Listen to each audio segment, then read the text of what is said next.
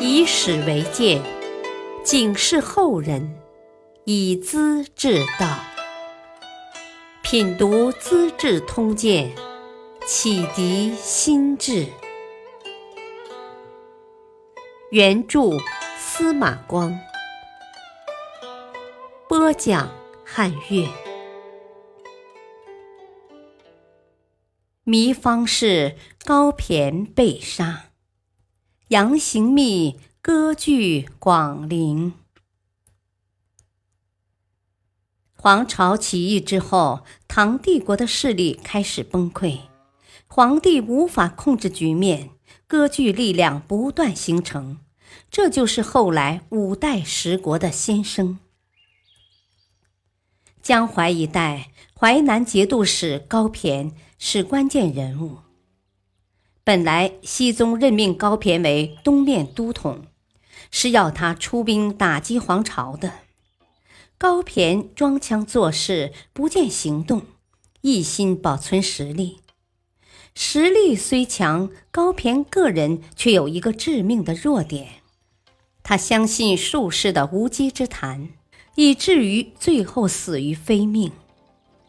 杨行密趁机而起，割据广陵城。高骈相信术士吕用之一伙。吕用之是鄱阳茶商的儿子，长期住在广陵，炼制丹药，也熟悉事情。投靠高骈后，深得宠信。他把同伙张守一和诸葛殷两个能吹牛皮的游民介绍给高骈。并且很神秘地告诉他：“啊，玉皇大帝同情你公事太忙，特派左右尊神来帮助你，请你好好重用啊。”次日，两人到了，交谈之下，高骈简直把他们当作天神。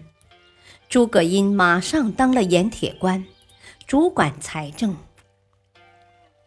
说到诸葛殷。非同常人，他浑身脓疮，指甲有几寸长，经常搔得满手是血。高骈一向有洁癖，连家人子侄也不敢挨近的，现在竟跟这个臭气熏天的人促膝谈心，传杯共盏。左右侍者提醒他，他却说：“啊，这是神仙故意考验我呢。”看我心里诚不诚啊！高骈养的一条狗，闻到腥臭跑来舔吮，很亲热的样子。高骈深为奇怪。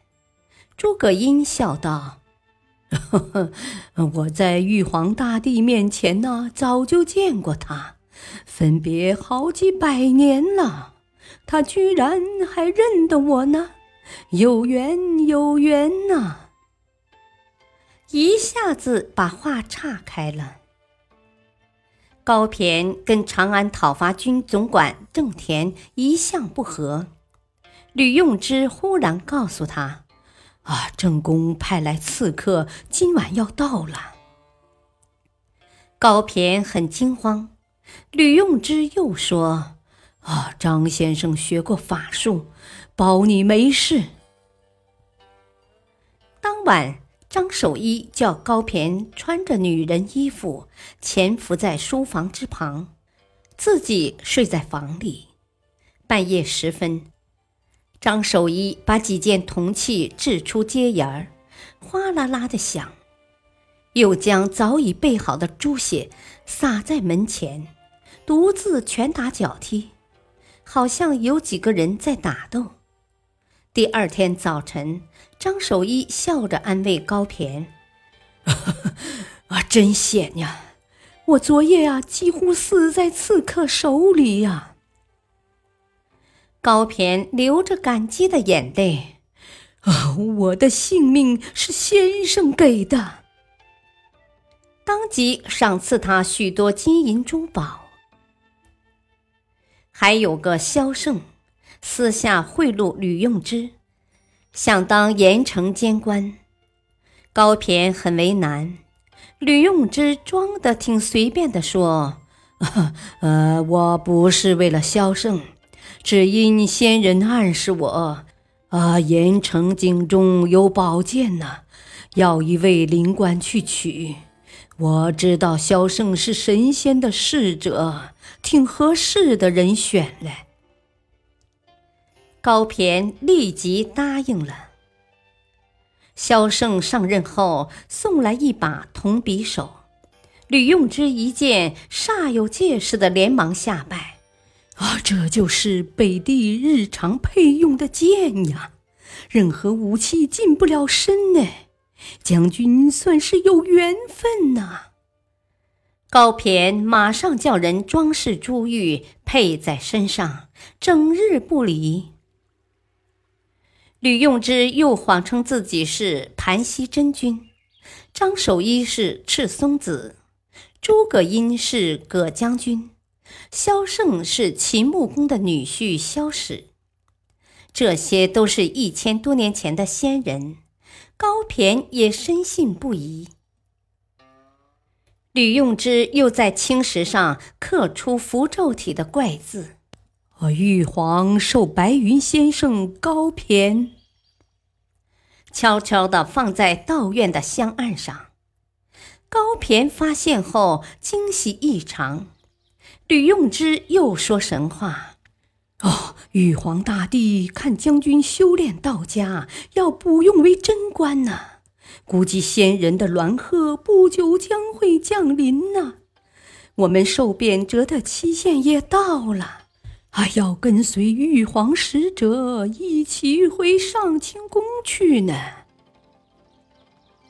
高骈为了等待这一天，苦心修炼，在道院中雕成大木鹤，穿的道士雨衣，骑在鹤背上，早晚见教吃斋，烧丹炼金，费用几亿万。吕用之又说神仙住高楼，高骈特地建造一座迎仙楼，花费十五万民。吕用之经常当着高骈故作姿态，呼喝风云，仰天作揖，说有神仙从天上经过，高骈就赶紧下拜。吕用之心中有鬼，怕人揭穿，便使小恩小惠扯拢高骈左右，都不敢说真话了。一旦发现有人议论，他马上向高骈进谗言。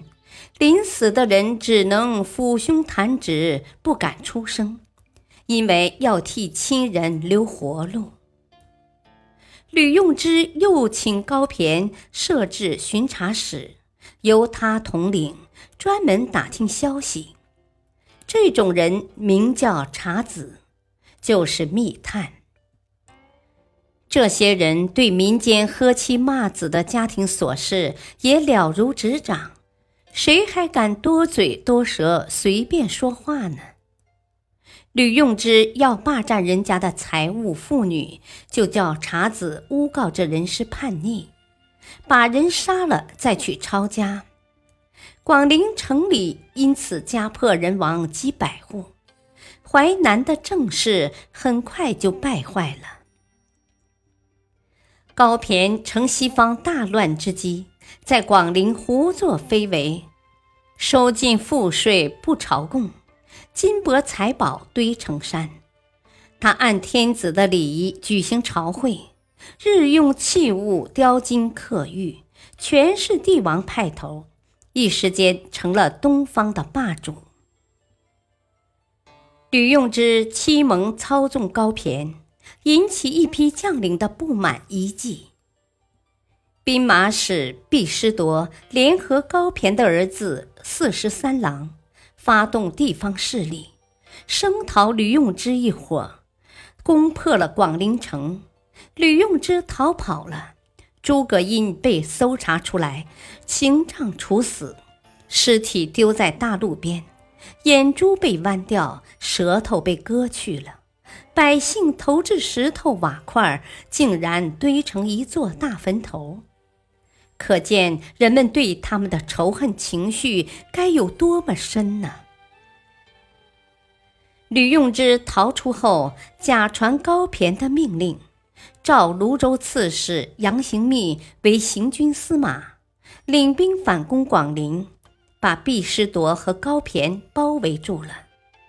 高骈住在迎接神仙的道院里，没有东西吃，也没柴火烧，最后拆掉神像当木柴，煮皮革腰带当饭吃。死了人，活着的就割肉解饥。不久，部将刘匡把饿得躺倒的高骈，连同他的子弟、侄子、外甥抓来杀光，埋在一个大坑里。